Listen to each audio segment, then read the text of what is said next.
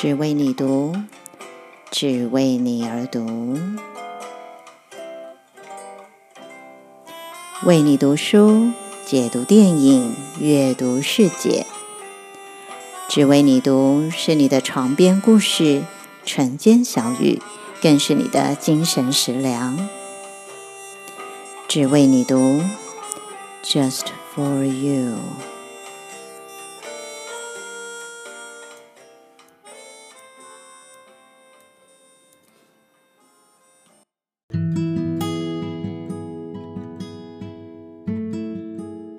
今天好吗？这几个月以来呢，只为你读的节目啊，比较是系列的专题啊，从辟谷福气的有声书啊，到星际玛雅十三月亮历的介绍，比较没有其他的主题。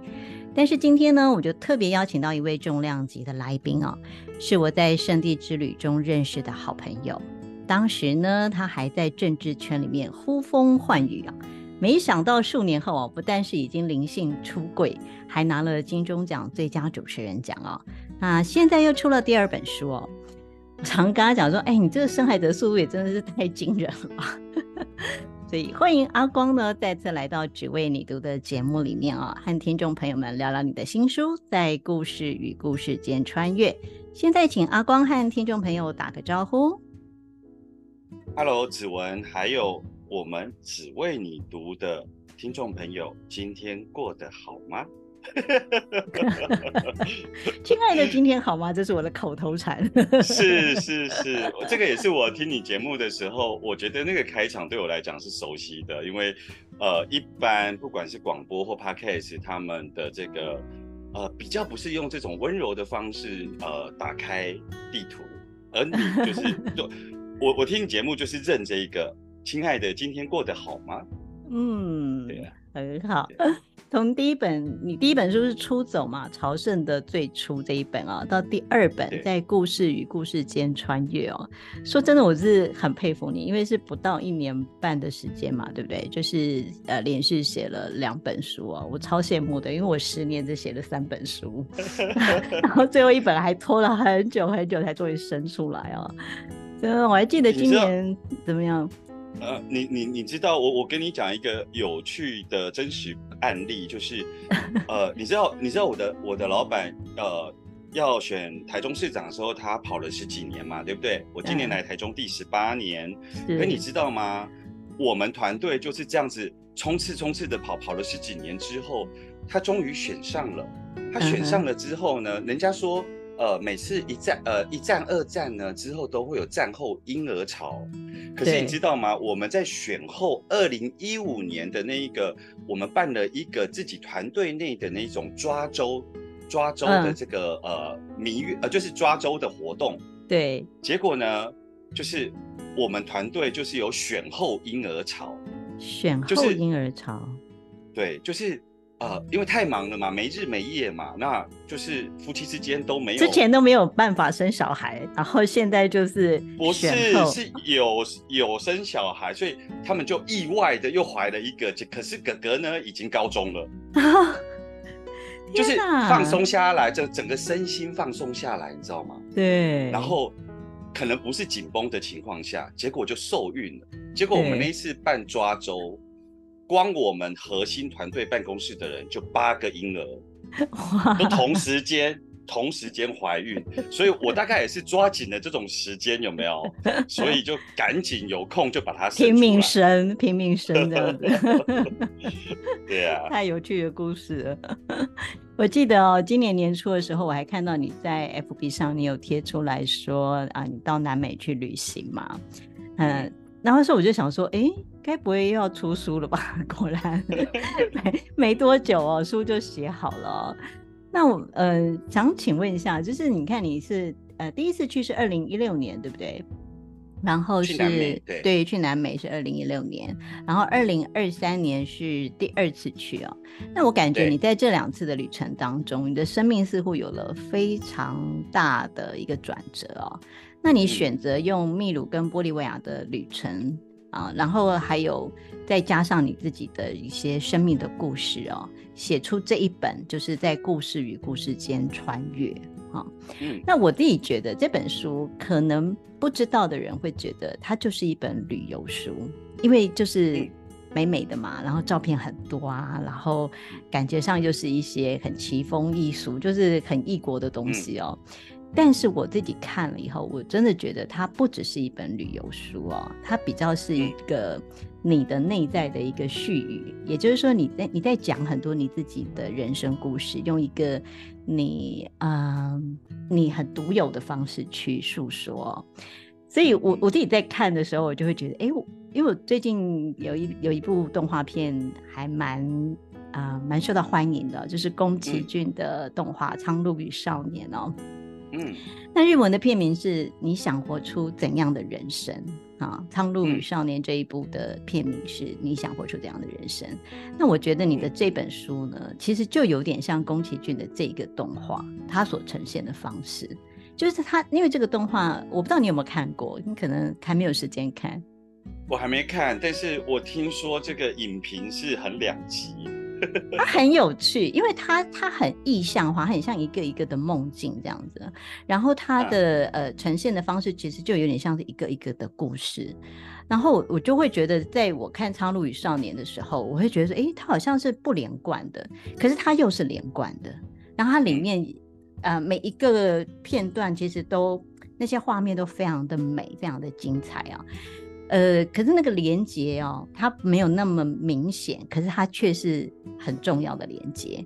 这就是我看你的书的感觉，嗯、就是你会觉得这本书里面的每一个故事，嗯、有些好像有连接，就是它是整个串在一起；有些又是没有。嗯、可是我知道这个里面其实是串在一块的，嗯、对，因为那是你的人生嘛，那是你的故事，但是你你你采取的这种诉说的方式，它是比较一种。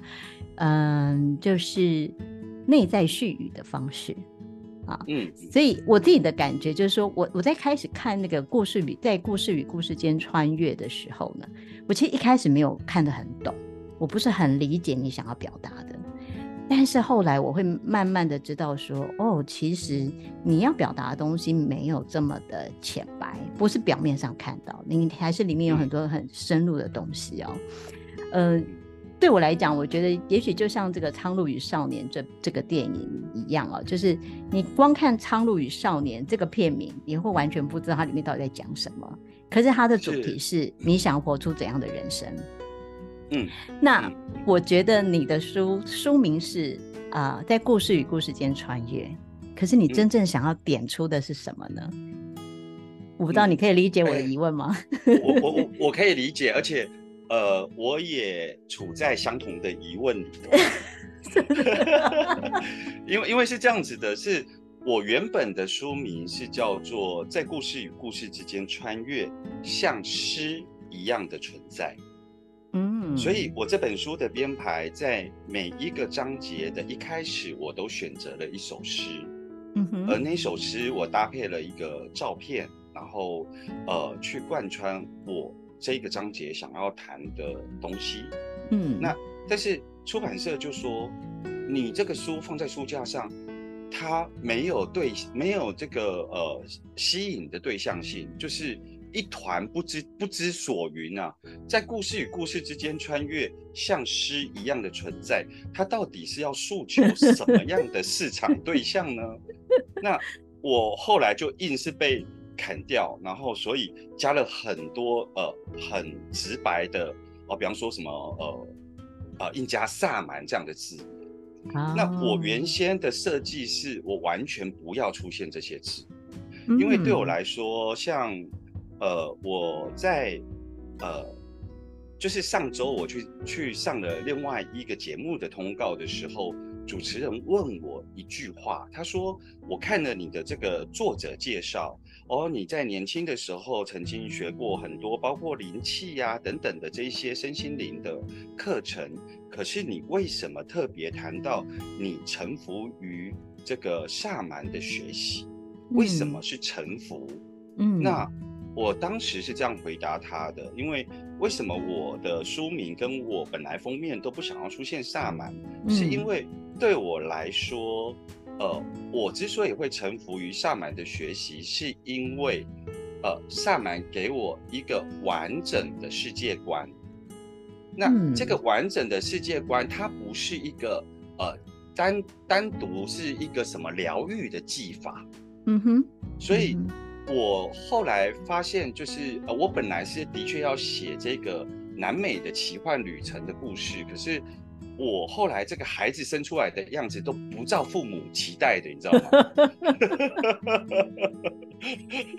对，他就完全不照父母期待，所以我原先也没有想到我有这么多每个章节有这么多的这个自我揭露，而且这个自我揭露还不还不是只有呃过往发生的事，像那个。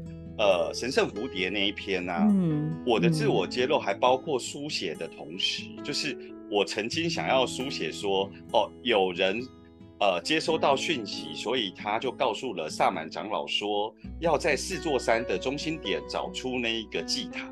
嗯，我本来是要用“有人”两个字，就是我，我就问我自己，我为什么想要隐藏起来？这里头的细节，我害怕什么？啊。OK，那所以我说的那个自我揭露，其实它不只是我过往的发生的故事，还包括在书写的同时，他都在质问我：你为什么要写这一段？那你为什么不敢写这一段？又是一个灵性出柜的一个过程。嗯，对。其实，其实我我我是呃这样子呃写下来之后，才发现说，哎，那。我为什么会提在故事与故事之间穿越的这一个主题？是因为我在序里头有讲到一句话，那句话是作为开头也当作为结尾，就是我认为呃世界是由故事所组成，而不是由原子所组成。那为什么世界由故事所组成，而有了时间与空间？因为时间与空间，所以疗愈才有了开端。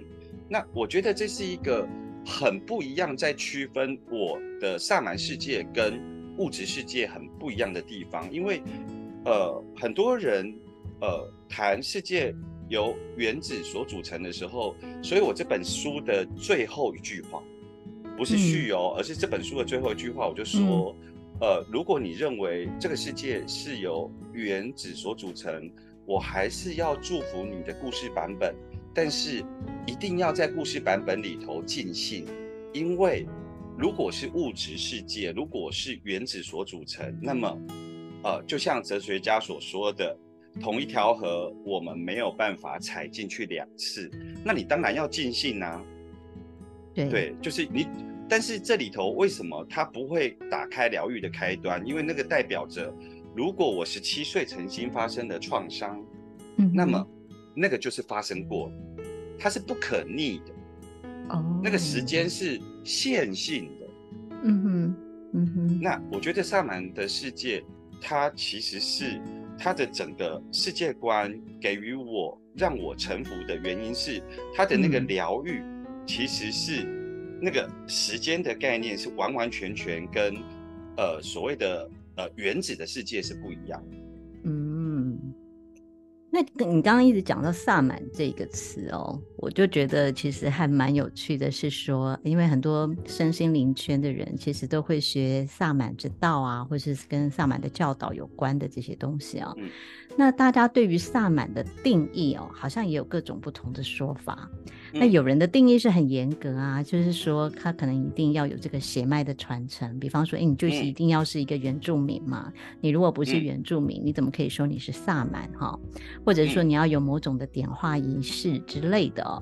那也有些人会觉得说呢，哎，萨满就是一个桥梁啊，他就是有能力去桥接不同世界的能量。那对你来说，那什么是萨满呢？那每个人都可以是萨满呢？还是说它是一种呃特殊的身份，就是只有某些天选之人他才可以是萨满呢？啊，我觉得呃，关于呃什么是萨满这件事情，其实我们可以从几个面向上面来来看。第一个面向是。其实就像子文，你也知道“萨满”两个字其实是这个文化人类学，对，文化人类学去定义。所以我们在不同民族的这一个部落里头，都有看到萨满的角色。嗯哼，那所以是呃南美洲的部落里头的呃纯净血缘才是萨满，还是蒙古才是萨满？所以从这个角度回溯回来，我们就知道说，其实萨满是对于某某类型人的总称。某种角色的一种总称。嗯、那如果从这一个正本清源的认识来看的时候，那这种某种某某种类型跟某种角色的人被称为萨满，那是什么样类型或是什么样角色的人呢？我发现他们有一个共通点，就是他们拥有自己的世界观，然后展开自己的故事地图。哦。这倒是很不一样的定义法，哎，嗯，我在书中很清楚的提到，我认为萨满的工作，因为他有自己的世界观。那我从呃，我萨满母亲的部落里头，我有提到一点，就是我的萨满母亲说，现在呃，坊间很多的萨满，其实在部落里头，他其实是被称为叫做呃保护者。嗯，那很多保护者。竟也认为，现在也渐渐的认为自己是萨满，哦，所以这是不一样的。对，所以我在书里头有谈到说，嗯、呃，其实为什么我的母亲在走上萨满之路之前，她是非常抗拒的，是因为她觉得萨满是一个，呃，她的她是要肩负整个部落里头的生存。嗯哼，萨满绝对不是我们现在社会里头为了追求身心灵而去上的一个课程。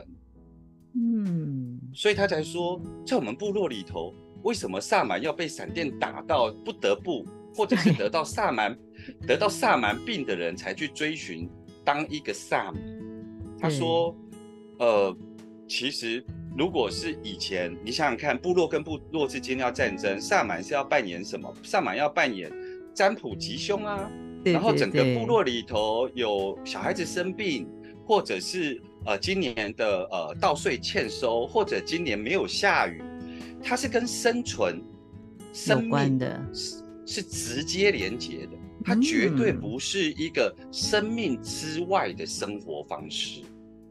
嗯，所以如果从这个角度来看的话，我们所处的现在的这一个呃呃呃。生活样态，我们会长出什么样的萨满工作？而那个萨满工作的核心就是，嗯、呃，我的萨满母亲很清楚的说到，就是，呃，她是肩负呃整个部落的生存问题，但是他依止的原则是什么呢？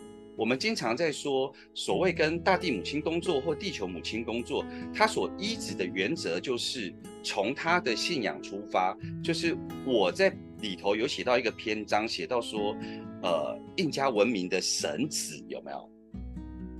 对，嗯，就是他说，很多人觉得我们拜山、拜海、拜星辰、拜太阳，都认为说，呃。万物有灵论是一个，好像是一个比较原始的宗教，嗯嗯，但是他说，为什么全世界的萨满或全世界的古文明都会有这样子的信仰？是因为根据于所谓的萨满是要维持部落的生存以外，他其实是懂得整个社群的和谐，而这里的社群不是人跟人而已。它的那个社群网是包括在这个网子上面，我们可以想象一个很美丽的祝福包，就是有星星、有太阳、有圣山、有大地母亲、有蔗糖。所以人人如何在这一个社群的网络里头和谐的相处，这个是萨满之道。所以因为这样子，所以各个部落的所谓的。呃，万物有灵论的原始信仰的真正核心概念在这里。嗯，我觉得你的这个萨满母亲啊，就是对你的影响好像很大哎。其实我是在呃。我之前好像跟你提过嘛，我在二零一二年第一次去秘鲁的时候啊，就在那个星际之门，就是呃阿拉玛穆鲁那边呢，我有看到她。嗯、然后当时我也不知道她是谁，我就想说，哇，这个女士啊，就是非常的有力量，就是她的表情就是很严肃，但是她又是很坚毅，嗯、然后就是很，你知道，就是有那种母亲的那种慈爱的感觉哦。然后他气场真的就是很强大，嗯、就是他在那里，你你真的没有办法忽视他的存在哦。那我没有想到说，多年后就是。你竟然认了人家当妈，就是我我我自己也也没有想到有这一 part 的故事情节，就是半路认老母啊，因为我是他的第二个孩子哦，真的，OK，呃，在我去之前，呃，他当时去智利去做有关于萨满相关的演讲的时候，他认了一个十七岁的男孩做他第一个儿子，嗯，那我是意外成为他第二个儿子。没有血缘上的这个儿子，嗯，我知道，我知道。但是你觉得你认了人家当妈以后呢，对你有什么影响？有有有对你有什么很大的改变吗？我觉得这个呃，就像子文的新书，就是这个《爱的共识校准》，其实点点醒我很多事情。就是嗯呃，比方说我在书里头的一开始，我有写到说，我当时还就是。其实我内心还是很顽皮，有一个小孩嘛，所以我当时只是觉得说，哎，认了这个老布，他每天都 给我早上都会献献那个早安图的，对，第一道日出的日光，对，那那个时候我就觉得说，啊，这个就是玻利维亚特色的长辈图啊，那是，所以我我当时并不以为意，只有。刚回来的时候觉得哎，好有趣哦，他怎么每天早上都对着太阳，然后做完仪式之后就拍第一道太阳的阳光给我，一直到七年后我重新回到了这个南美的土地，我一下飞机我就很清楚的感受到我被那个土地的能量完完整整的包围，那那个包围我真的哭得很不优雅，要多练习才行，就是。我我感我感觉到我被无条件的接受，那那个时间点非常凑巧，是因为我二零一六年二月去了南美认了这一个萨满母亲，可是我在二零一六年的九月，呃，我失去了我原生家庭的母亲，所以我在写我这本书的时候，我越来越了解。我出书的第一个阶段的三部曲，它的内在的这一个脉络跟连结是什么？嗯，因为啊，我的第一本书《出走朝圣的最初》，其实，呃，它的开始是来自于我母亲大体捐赠的这个过程嘛。嗯，那同年我认识了呃萨满母亲，那这个就是说，从原生家庭母亲的角色，那我是一个长期离家的人。那我在感情上对于家的认识是跟这个母亲做联系的时候，当这个母亲不见了，那我我接下来是什么？嗯哼嗯哼。然后我的家，像我们自己在这个人生阶段没有成立下一个家嘛，所以我们还是唯一的那个联系是原生家庭。嗯。所以，当那个血缘上的那一个原生家庭的母亲，当她离开了，那我接下来的生命，我是谁？那我在童年遇到了这个萨满母亲，她陪伴了我七年，她告诉我，呃，萨满的工作就是跟大地母亲、跟地球母亲工作。我赫然发现，我之前跟你提到的，我第三本书想要写政治与灵性。嗯，嗯，我忽然发现，原来，呃，我常年在政治领域工作，其实就是跟大地母亲工作。因为你想想看哦，就是呃，所谓的选举制度，或者是说台湾的政治，呃，用最一般人认识的讲法，呃，孙文说，政治就是呃，服务众人之事。然后他有权利，他被赋权，然后他能够管理一方天地。哦，那他在这个这这个一方天地的土地上所做的任何事情，都是跟大地母亲有关。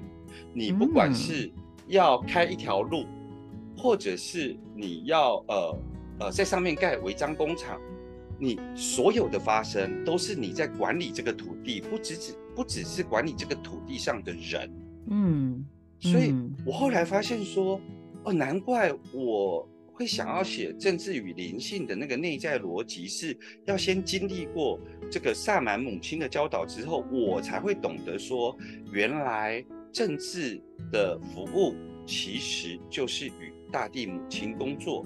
那你想想看，我们的身心灵的学习，或者是萨满的学习里头，非常重视一件事情，叫做神圣意图。嗯嗯，那。我们一个人的神圣意图，跟我们每一次选举里头三千、五千、五万，依着他们的这个选举阶层要选出来的代理人、土地代理人不一样。那每一次在选举的造势晚会，这么多人有一种共同意志。嗯，那我想请问，我们到底接了什么东西下来？物质世界显化？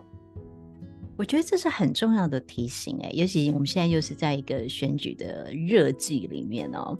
那通通常我们都会觉得说，哦，我们就是选这个人啊，然后什么什么那个政党啊，或者什么什么的，几乎是很少人会去特别提到说，原来这是一方呃土土地啊这些什么什么的，就是没有想到有原来是这个观点是如此的重要。对，所以嗯。我觉得这是一个很重要的提醒。也许当我们在看每个选每每次这个选举的这些呃候选人的时候，我们也可以去提醒自己，要去看见的不只是这个人而已，还有他背后的他他所就是你刚刚讲的，他所接下来的意图是什么？他要为他要管理的不是人而已，他是这一方土地的一切哦。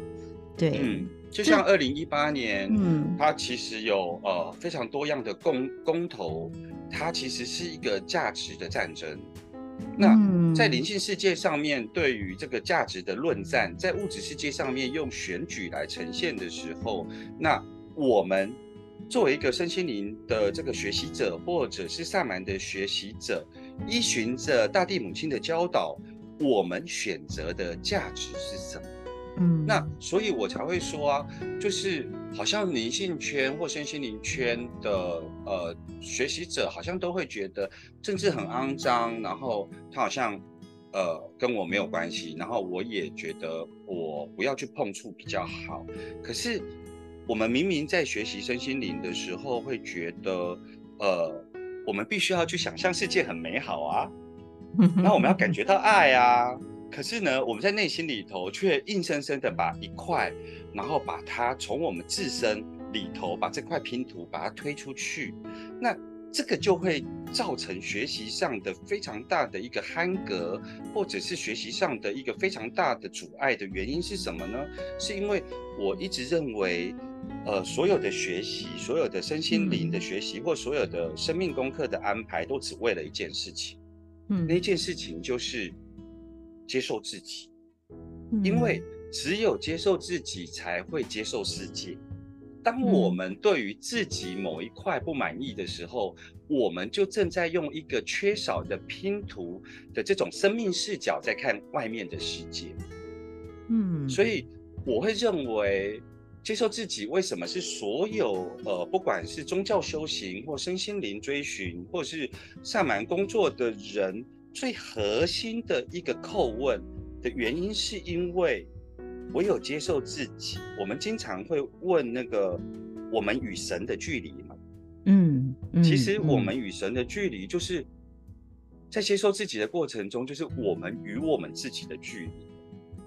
嗯，我觉得这个蛮呼应，就是你你在书里面提到的一些故事，像是你有提到女孩跟母亲。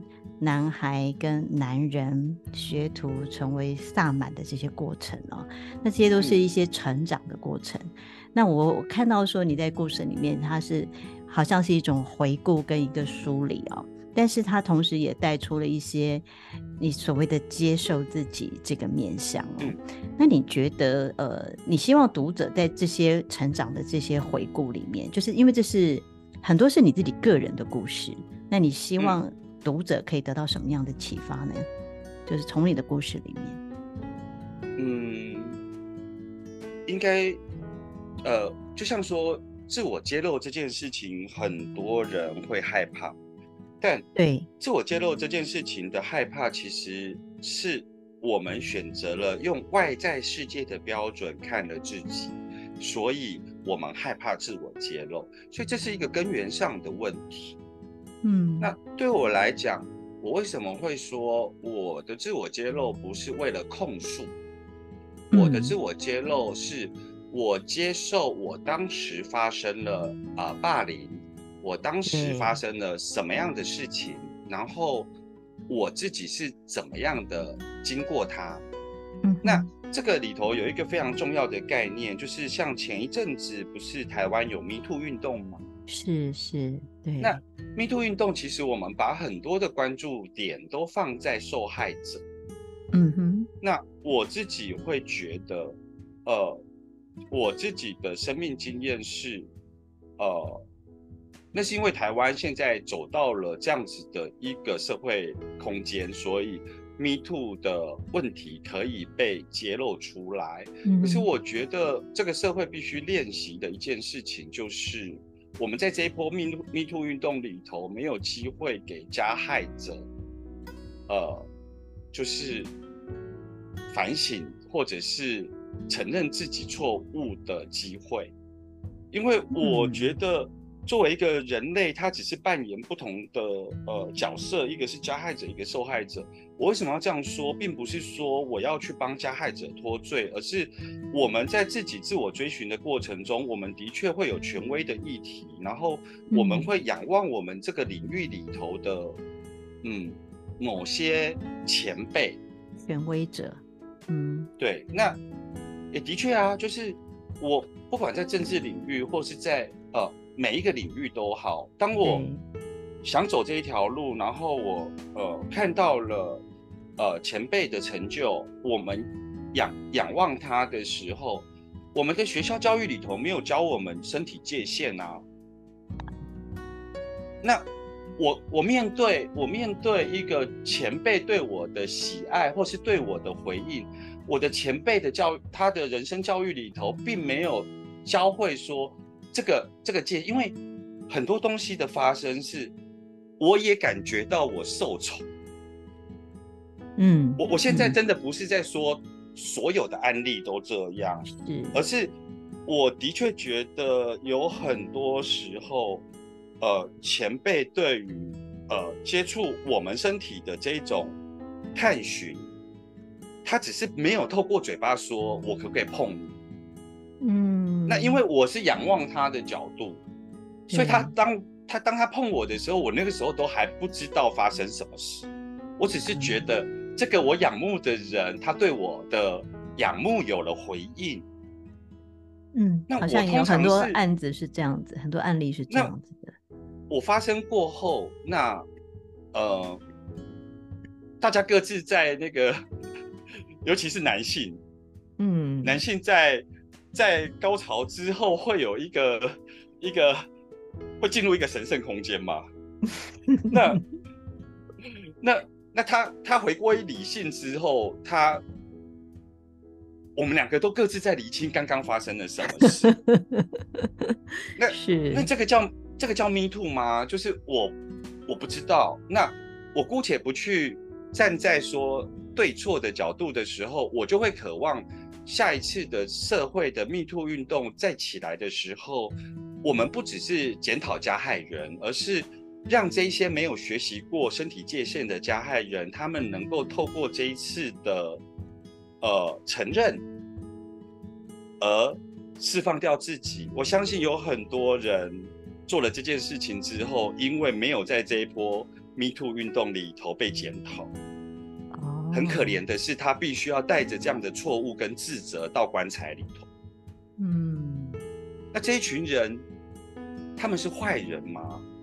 那上圣经里头跟我们讲，呃，谁不是罪人呢？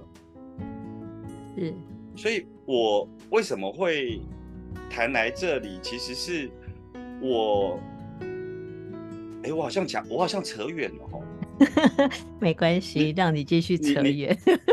你你刚刚的，我其实的问题是说，我的问题是说，你希望呃读者在你这些成长的回顾里面可以得到什么启发？对，嗯嗯嗯嗯嗯。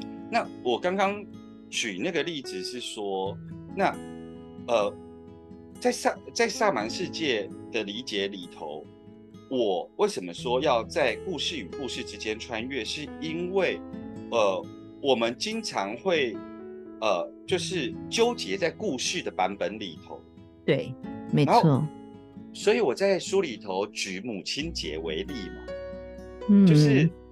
母亲因为呃母亲的形象，就是说哦，她可能要慈爱温暖，然后为母则强，然后无条件的爱。可是读者跟听众朋友以及我自己的真实经验是否如此呢？那所以就像那个我刚刚在释放加害者的那个角度，就是我认为很多母亲也好辛苦哦，就是她必须要扮演那个角色，可是。事实上，不是每一个母亲的个性都能够温暖、慈悲、微笑，都没错，不见得拥拥有这样子的特质啊。是，那可是他们很努力的扮演。那孩子呢？孩子却是因为这些角色设定的形象呢，然后就开始在生活中捡拾。哎，好险，我妈妈有这个特质，所以她符合了慈母的形象。然后我们自己捡的好辛苦，因为她毕竟也不是。百分之百完美的妈妈呀，所以不管是妈妈或孩子，他们都各自好辛苦。然后我们每年都要因为一次母亲节去重新的去认定那个故事版本，然后强化说，对，我今天送礼物就是因为我妈妈很慈爱。那这个东西共同的故事版本，其实是会让我们深陷其中。嗯，那。所以我在谈故事与故事之间穿越的意思是说，我们如果如实的回去看自己的这一个生命历程的时候，那我们全然的接受它，而我们不需要去一定要符合某一个版本，或者是某符合某一种固定的形象，而是可以活出每个人自己的独特性，可以这么说吗？在嗯。没错，而且在萨满的、嗯、呃世界观里头，它的疗愈发生有两个特色，一个特色是，嗯、你想想看哦，如果我在假设啦，举例啦，就是假设我十七岁的时候，呃，发生了某种呃呃霸凌事件、强暴事件，或者是呃，总之就是呃发生了重大创伤，嗯哼，那。当我现在五十岁的年纪再回去的时候，为什么很多人，呃，会盖牌不愿意去面对？对，是因为人有一个保护机制，就是那个创伤发生之后，我们会把自己冻结凝结在那个地方。所以萨满疗愈里头有一个学习的技法，叫做捡拾灵魂碎片。嗯，也就是说，我们灵魂里头有一个部分停留在十七岁。那你想想看，当我们想要去面对的时候，十七岁他就不，他在面对那个问题的时候，他就不是用现在成熟理性的方式在呈现对于这个问题的回应，所以他就会很强烈的情绪。那很多人在回顾的过程中，一看到会吓到，不想承认。那不是我，那不是我。我现在是非常成功的女性，我现在是有社经地位的男性，我不可能是那么无理取闹的。嗯，所以那个回顾的过程会看到那个十七岁惊吓的样态，或者是他情绪表情的样态，是我们现在这个五十岁这个时间点，很多人会不敢接受的。嗯哼，嗯哼，那这也是为什么我在书里头的篇章说，好吧。那做完了从你母亲的教导清创之后，我愿意把她接回来。嗯，那所以真的是要勇敢的去面对，然后才能够去坦然的接受，全然的接受自己。是，嗯、而不是五十岁的自己非常安好，然后但永远就是有一块拼图是遗留在十七岁，或者是他就被。隐隐藏在黑暗当中，你永远不愿意去看见他哦。嗯嗯，对呀、啊。然后呃，我我记得你呃这一次去南美有有去做死藤水仪式，对不对？就是你好像是到，嗯、而且还是特别到那个 Amazon 亚马逊去做的哦。那我是觉得你可能跟我一样，就是觉得这个死藤水仪式是非常珍贵，而且还是很重要的仪式，所以你是就是不能随便来的这样子，不不能说我随便就找一个路上找一个萨满，然后就去做了，就是一定要遇到你觉得你信任的，然后你能够交托的萨满，你才愿意说。啊、呃，去喝下那那那一盒那一壶水，对，嗯嗯，那因为我我觉得这个死藤水仪式我自己的经验哦，对，我在我的书里面就《爱的共识教程》里面我也有写到这一段哦，因为那个真的就是一个超级震撼教育哦。那我要说的是，它绝对是既不舒服也不愉快，可是呢，绝对是我目前所经验过的仪式里面是排名第一的。对，那因为在那一次的仪式里面呢，我自己是很又我的提问跟爱的这个议题有关哦，所以我就很真切的感受到所谓的灵魂之爱或者是宇宙之爱是什么，而且我那个草药的效力是从。第一段，第一段一开始是在那个仪式的场域里面嘛，就差不多四个小时。那时候真的是，反正就快挂了就是了。然后就整个结束之后，我就以为结束了，没想到回到房间之后，又几乎又是一整晚的一个过程哦。就是真的是内在里面，就是我真的是哭到一个不行，然后又很心痛，可是又很感谢，也很忏悔哦。所以，其实你说我还有没有勇气再做第二次？我可以跟你讲，我我没有勇气，因为我觉得整个人都像被掏空一样，真是啊、我当然没有勇气再做第二次哦。但可是我看你你的书里面你在讲你的死藤水经验，我也觉得说哇塞，这个应该也是很惊人哦。因为你你后来讲到说那个经验其实是持续很长的一段时间，甚至在你回国之后，它还是继续，是吗？到上个礼拜还是？Oh my，真的吗？嗯、不过我刚刚会 笑.笑出来，是因为我在结束史藤水仪当地结束史藤水仪式的那个清晨，我当时跟我同行的友人说了一句话说，说这是一个特别的旅程，但是下一次。我还要用的时候，我必须鼓起非常大的勇 气。一模一样的话。对。呃，因为真的，老实很不容易，我觉得对我来讲，对。嗯，其实呃，我并不是要去找到一个好像呃正统的使存水仪式的场所，或者是可信任的萨满，呃。这些呃理由，嗯，其实它的呃真正含义是，呃，我在预备我自己，嗯哼，也就是说，嗯，因为我们现在脑袋里头呃所装的故事版本，其实就是我们现在正在经验的世界。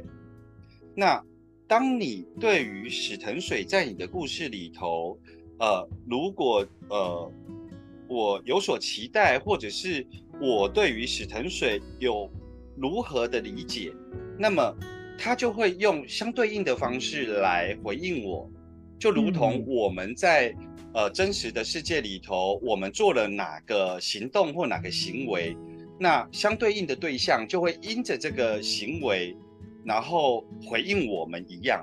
那这么简单的一个生活道理，所以，呃，当我要去喝死藤水的时候，我做的这些选择，其实是看起来是外在条件的选择，但事实上是我对于这一趟旅程我自己内心的预备。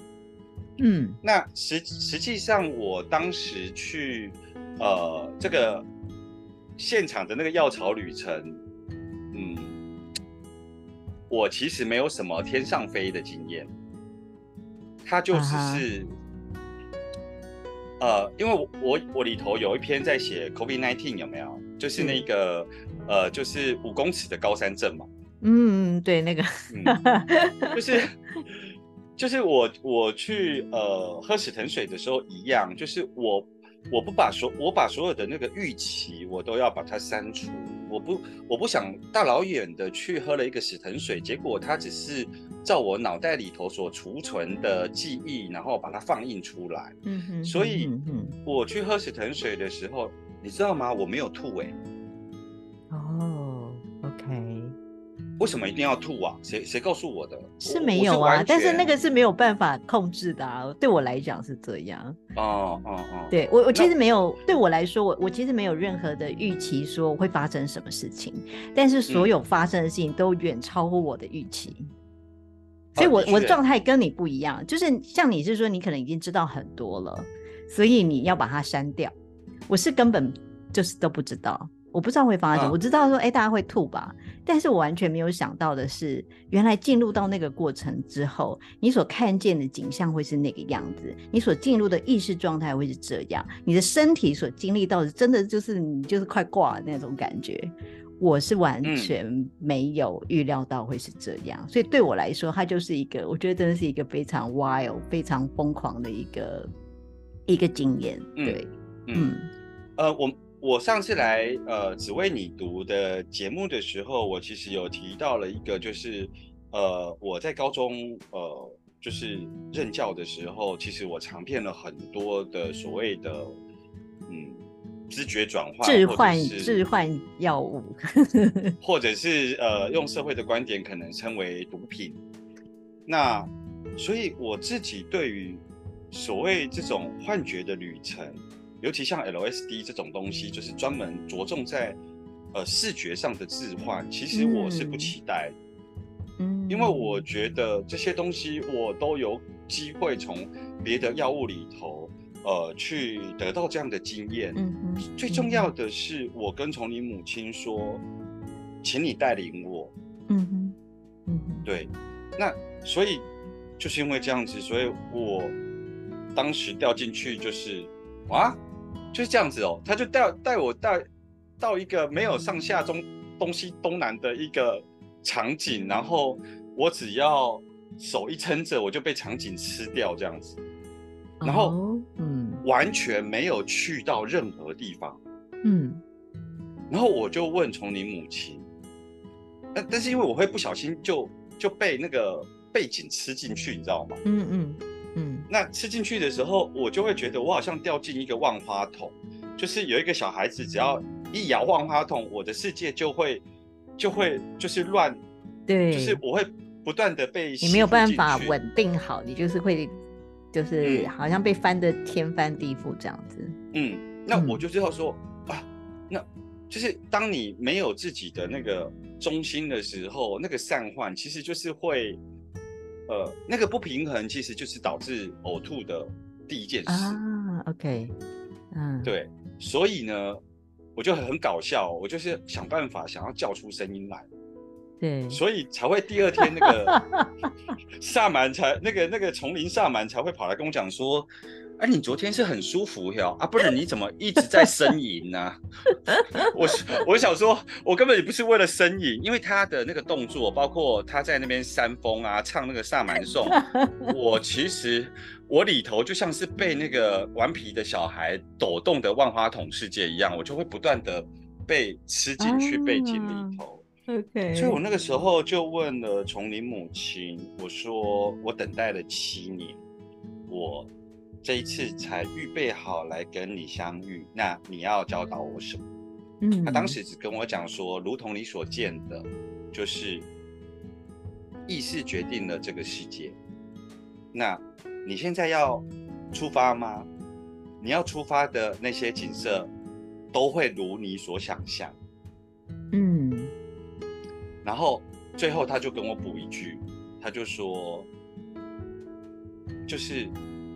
而且，你的这趟旅程会非常久远。嗯哼。然后我当时就满脸黑人问号，我就说啊，就这样，意识决定世界。那我出来之后，我回台湾，我就去参加净土宗就好啦。我净土宗每天念佛号，念念分明，念到我一心不乱，我也是可以达到这个境界啊。我当时真的这样想。哎，我想的时候我就笑出声音来，你知道吗？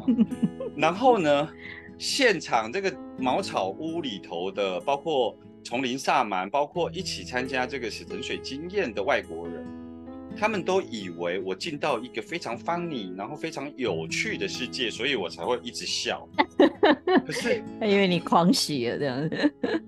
对对对，但其实没有，我只是觉得这一切好荒谬，因为我想到了在世俗世界里头的那一些道貌岸然的老师们，包括我最尊敬的萨满母亲。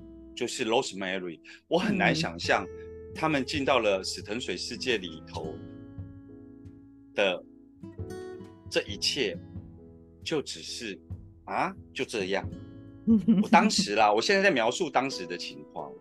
结果没想到回来之后，哇，就是从从白天多年回避的事件，然后他在现实生活中。真实的人物来拜访，嗯，然后晚上睡觉的时候，呃，就是不断的去练习一个，呃，一些我原先盖牌的议题。那这些其实我都、oh 嗯、都写在我的呃书里头，这些故事，嗯这些真实的故事。那我当时就是只是会。知道我会莫名其妙一直掉眼泪，然后我可以感觉到我的心轮会一直有液体流出来的感觉。那我为什么说一直到上个礼拜都还是我还在对，对，你知道吗？呃，我呢其实讲话有一个碎碎念的风格。所以我就说你的书就是有这种内在絮语这样的风格吗？那我的电台节目把戏都谁谁凉，就是我的 叙事，我的叙事方式都是那一种要把很多细节交代的很仔细。嗯，我自己没有察觉，我一直到上个礼拜，嗯、我想说从你母亲的教导到上个礼拜还在进行。嗯。因为我后来发现，只是因为我的其他面向的努力，让我有机会，呃，拥有话语权，或者是说我掌握了媒体，所以我的叙述方式变成对别人来讲，他可以用这是你的叙事风格来，呃，就是就是准许它存在。嗯嗯。嗯嗯，但在上个礼拜的时候，其实是因为我经常在呃描述很多细节的时候，比方说我跟子文表达说，呃，尤尤其是在亲密关系上面哦，嗯哼，我假设我以往跟我的另外一半在表达我的情感的时候，或在表达说我为什么这么做的时候，过往我的伴侣都会是，啊，你为什么要？讲这么仔细，你怕我听不懂吗？了解。啊、因为那啊，我就会说，嗯，没有啊，我没有。然后有的人会很敏锐的说，你是不是不信任我？嗯、因为有时候我们在谈，呃，我们在关系内的时候，我们有时候不是在分享一个外在的事情，有时候是在分享一个内在的感受。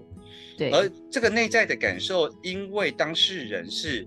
彼此的时候，所以当我感我把我的感受呃谈出来的时候，我并没有要责怪对方，对，但是因为事情的发生的两造双方是关系内的彼此，所以当我真实的描述感受的时候，对方觉得我是透过一个保护伞，然后我在责怪对方，对对对，可是我的内心完全没有，其实不是这样，你只是要诉说而已。嗯，那 上个礼拜我就把这个事情跟我姐姐说，我去宜兰，我就跟我姐讲说，嗯，我发现我讲话真的会碎碎念，因为我事后接受人家的专访，我自己听起来我就会觉得说，就像刚刚在讲那个 Me Too 运动绕出去绕不回来一样，你知道吗？对，就是阿光絮语啊，这个是你的风格。对，结果我姐姐就跟我讲一件事情，她就说。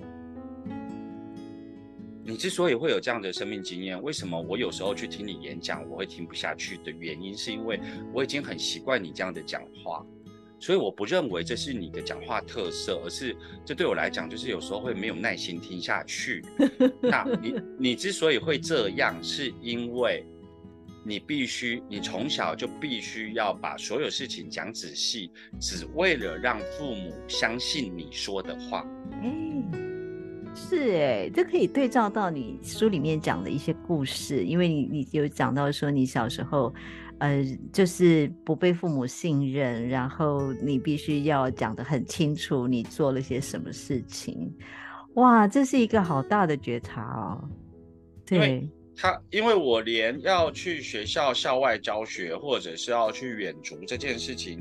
我回去跟我妈妈讲，不如选择一个谎言，是她可以接受的谎言，跟她讲，我还会过关。我如果如实的跟她讲说，呃，学校的校外教学要去哪里，要干嘛干嘛的时候，她会觉得我要跟她骗远足费。哇哦，这是一个好大的内在的一个发现哦。嗯.所以我才说上个礼拜我知道这个时候，我才哦，原来我这种碎碎念要把所有细节讲清楚的说话方式，是因为那是我在我成长的过程中，那是我的生存必须，我必须要耗尽花很大的力气去证明我讲的话是真的。哦，这样听了还觉得很心疼呢，因为就觉得说，人家只要讲两句话，你要讲十句话才能够证明你自己。啊、对，那真的就是好像是你要去让别人认同你，然后呃，要证明你自己，然后你是花了很大的努力去做到这件事情。哦、我姐姐，我姐姐为什么会这么轻而易举的发现？是因为她在那个时候是符合我妈妈的期待，因为她一路都是模范班啊，所以她只要把那。啊念书念好，所以第一个念书念好本身就比较少有活动，尤其在那个年纪。对对。那为什么你常常有活动？你为什么要去学校做那个后面布告栏的壁报？那为什么姐姐不用？嗯。那所以那个质疑就是我无法解释，就是哦，我真的要回回学校做那个布告栏的那个布置啊。但我妈妈就觉得说，你骗我，你要去。哪里玩？哇！那我姐姐就说啊，她如果提说我们，呃，他们班上要班游，她讲了就过关啦，嗯，她不用解释，所以就导致于，呃，她的写故事能力不好。所以我觉得很多的当时的这些呃，你可能所谓的磨难也好，或者那些那些所谓的训练哦，其实是。对于你后来人生，比方说你现在做事情，你就是巨细靡遗，你一定会很仔细、很小心，因为你要把所有的事情都弄得面面俱到。那这一点，也许你姐姐就没有这方面的特殊才能，对，因因为她不需要嘛，但是你需要，你为了要生存，你为了你为了要让别人肯定你，所以你你就是要做到这样。是是是，很明显。对，所以我觉得人生当中真的没有所谓的。好坏对错，那个所谓的呃，这么你你想想看，那个年轻时候小时候的那种呃不被信任的那个部分，其实后来反而成为你在做事情，你在很多面对别人的时候的一种一种能力啊，就是嗯，可能。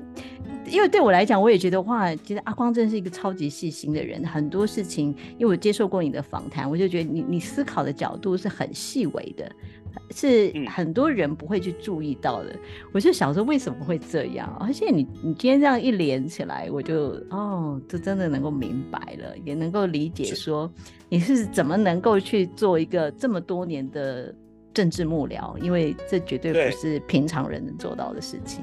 对啊，呃，我像像这个发现也真的是上个礼拜才发现，不然在上个礼拜之前，我都以为，呃，细心是跟我人格特质有关，从来没有想过这个细心其实是来自于一个呃创伤源，呃那个源头是来自于一个创伤的故事。哇哦，我觉得。每个人真的都有好多好多的宝藏可以去挖掘，就是看你愿意 愿意进入多深哦，对不对？嗯，那请问阿光哦，因为其实节目时间的关系哦，然后我想就是知道一下，就是接下来啊，新书有没有什么相关的活动？因为你这本书其实真的还热腾腾的耶，就是十月初十月的新书嘛。那有没有什么新书相关的活动？然后你会有计划带大家去这个玻利维亚吗？因为嗯。呃南美其实是很多人的梦想之地哦。那有没有、嗯、有没有这样子的计划，可，可以跟大家说说呢？嗯嗯、呃，我接下来还是会办新书分分享会，但是嗯。呃，我延续第一本书，就是我的新书分享会都不是直接是书名，嗯，我都会是一个我写完这本书之后。呃，我想表达的核心概念，虽然说十月二十九号第一场在台北，我的 PTT 已经修了第四版，但我还是没有办法呃定案，是因为呃我自己好像还在那一个呃这个这个天秤宝宝他想呈现什么呃的部分，好像不断的在修正我。那 你要找到平衡就是了，呃、找到平衡，找到和谐，然后找到他想要的优雅方式。哦呀，那所以，我这一次就是呃，我的新书分享会的名称叫做《走出优雅回家路》。嗯，那呃，我会到目前为止，我有规划四场，第一场是十月二十九在台北。嗯，然后十一月四号在台中，然后呃十一月十二号在高雄，然后十一月二十五号我会去宜兰。哇，这是快要全省巡回了。对啊，快要全省巡回。我我觉得如果有机会，听众朋友可以来，因为我我认为人跟人的交流有时候其实就像是。一个故事版本跟一个故事版本的交汇，是它绝对不会是好像我带了一个故事版本，呃，展现给大家。所以，呃，每一次演讲，我相信子文都可以知道说，虽然我们准备了这些提纲，但好像每一场的那种能量的互动是不一样，讲出来都不一样。而且我我我我其实我也比较是那种，我会针对每一场会去做修正。我。奇怪，我有天我有天秤座这一块吗？我又不晓得。但是我真的也是每一场，其实我每一场内容都会不太一样，对，就是一定会做修正，一定会做调整，然后想要就是，嗯，就是想要给呃，就是前来的这些读者们一些你觉得最能够给到他们的东西。对我，我觉得阿光也是这样，就是你会想要给出最多最好的东西给来跟你相遇的读者们。嗯，而且我想也是，呃，我们呃如实的那个空间如实的临在了，也就是说，我们用自己很真实的呃生命在那里头的互动，而不是照本宣科的把我们准备好的东西搬出来。对对，所以我每一场的这个分享会，嗯，感觉都很不一样。像去年那一本啊，在。在台北的时候，嗯，我就觉得有一点火爆，火爆，OK，好，呃，因为那那本书，呃，分享分享，然后后来就呃讲到了一个国中的例子，然后结果里头竟然有一个我不知道坐在下面的人竟然有一个国中老师，OK。嗯，结果那个国中老师起来发言的时候，他就说：“我想要，嗯，代替你的国中老师跟你道歉。”嗯，然后我那个时候不晓得为什么那个母羊座宝宝很冲，完全不符合我的个性，我就跟他讲说，我就跟他讲说，凭什么？这跟你有什么关系？哎呦，我还很难想象你会这样当场呛人家哎。那那个呛让我事后觉得这不是我，这不是我，你是被上身了。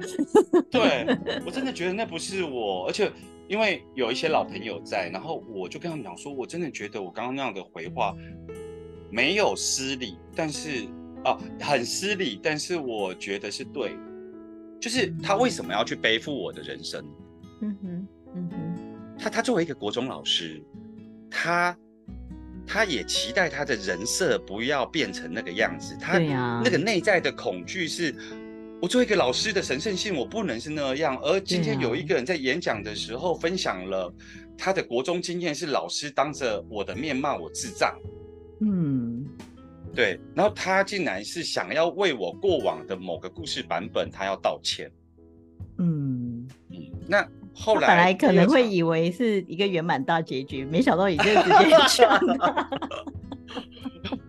但是我觉得那个东西是很直指核心，问他凭什么？嗯，就是这个生命故事里头没有你啊。对啊。嗯、啊，你为什么想要出来去承担这个罪？嗯，那像。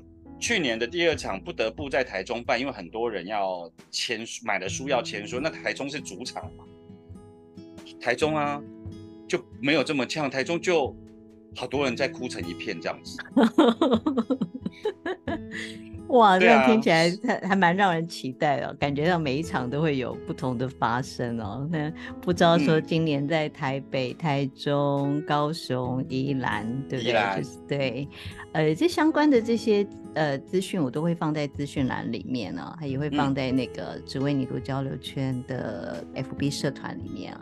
那因为好像都需要报名嘛，那那啊。需要对，报名其实真的就是让主办单位比较好做事了。但是如果你当天已经来不及报名了，但是又忽然觉得好想参加的话，也请务必一定要跟着内心的召唤去参加。